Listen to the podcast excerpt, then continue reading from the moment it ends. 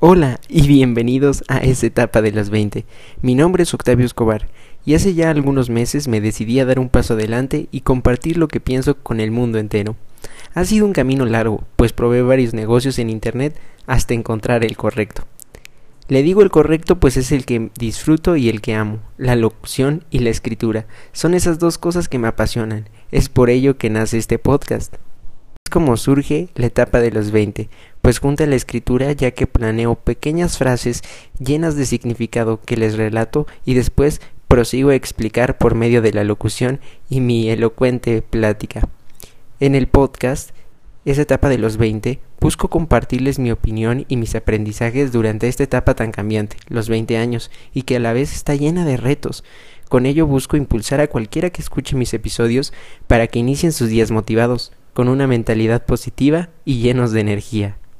Creo fielmente que tenemos la obligación de ser felices, pues la felicidad yace en nuestro interior y tenemos que ir por ella a cada segundo del día.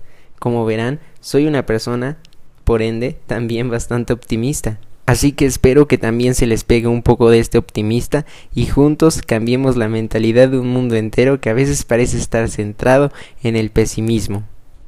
En fin, este podcast se trata de un sueño, un sueño compartido, pues busco aportarles algo con mi limitado conocimiento y experiencia, pero espero estas pequeñas reflexiones y motivaciones diarias les sirvan tanto como me han servido a mí. Y digo compartido porque espero que juntos creemos una gran comunidad, que compartamos aprendizajes sobre esta etapa y compartamos también consejos que nos ayuden a hacerla más placentera, que nos ayuden a convertirnos en una mejor, mejor generación para el mañana.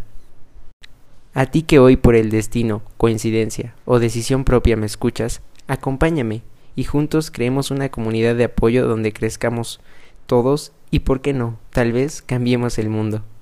Te envío un afectuoso abrazo a donde sea que me escuches y recuerda que con los pensamientos correctos todos podemos alcanzar la felicidad.